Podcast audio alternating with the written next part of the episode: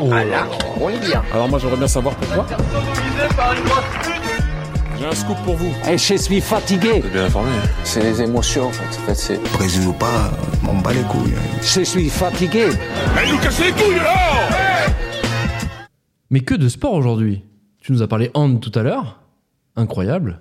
Handball Ah, j'ai- avec, euh, avec ton chiffre de la semaine. Même C'est- mon, mon tweet, il se rapproche au JO, j'abuse un peu, j'avoue. C'est- Ah oui, c'est vrai que t'es. Ouais. Bon, bah écoute, c'est une Mais là, semaine justement, sportive. C'est je une vais semaine mettre à sportive. l'honneur des gens dont on parle très rarement d'habitude. Trop bien, vas-y, on t'écoute.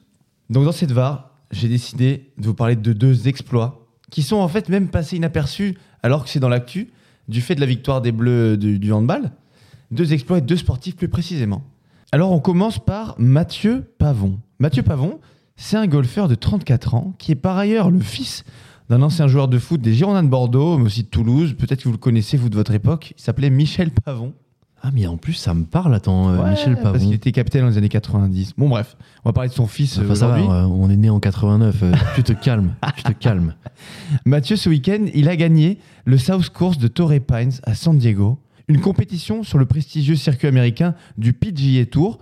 Et c'est un événement puisque c'est le premier Français à réussir ses exploits depuis, écoutez bien, 117 ans. Oui, oui. 117 ans. Depuis 1906. Ça aurait Ce- pu être le chiffre de la semaine, ça, 117. Ça répète le chiffre de la Ouais, semaine et ouais, j'ai ouais. décidé de l'organiser autrement. euh, et j'ai j'ai le droit, ok Mais 1906, on, on jouait au golf déjà, nous Putain, ouais, ok. Bah, Je ne Euh, savais pas non plus, mais bref. C'est incroyable. Ce Bordelais, en tout cas, il a fait un bond immense au classement des meilleurs golfeurs du monde en passant de la 78e à la 34e place mondiale. Oh. Et cette victoire lui permettra du coup de participer aux plus grosses compétitions du monde, les majeures de golf, comme par exemple le prochain, le Masters d'Augusta en avril. Hmm. Il est aussi, ça c'est assez marrant, il est aussi devenu millionnaire ce week-end puisque le prize money de la compétition était de 1 600 000 dollars. Oh, Putain, c'est génial. Donc la vie elle a changé d'un coup là.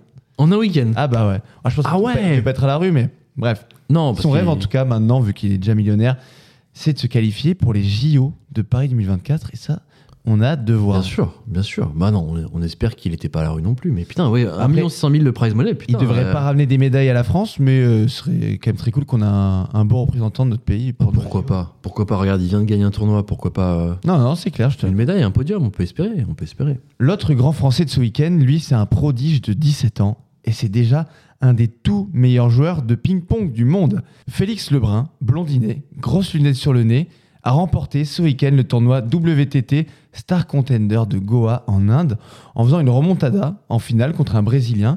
Alors, c'est pas un des tournois majeurs de l'année, ok, mais l'événement, c'est que cette victoire, elle lui permet de passer sixième mondial.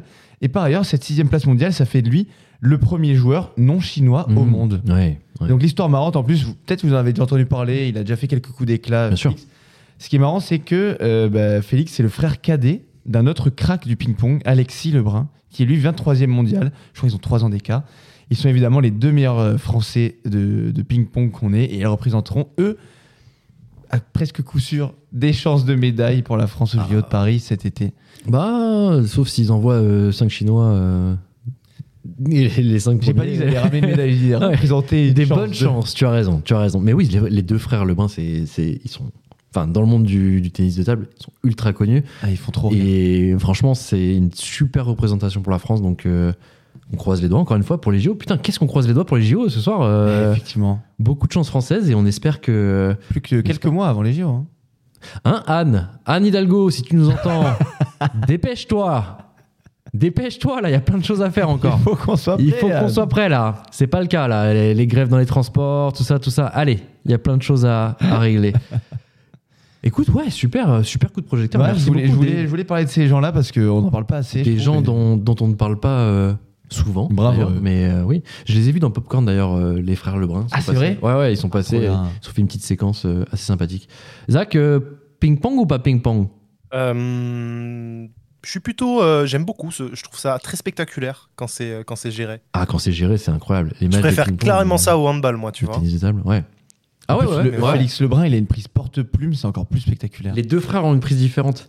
Donc il y a eu, enfin, à la chinoise. Prise de euh, raquette, évidemment, on par parle. la- euh, évidemment. On dit à la chinoise, ça s'appelle pas comme ça en vrai, mais euh, porte-plume, comme tu dis.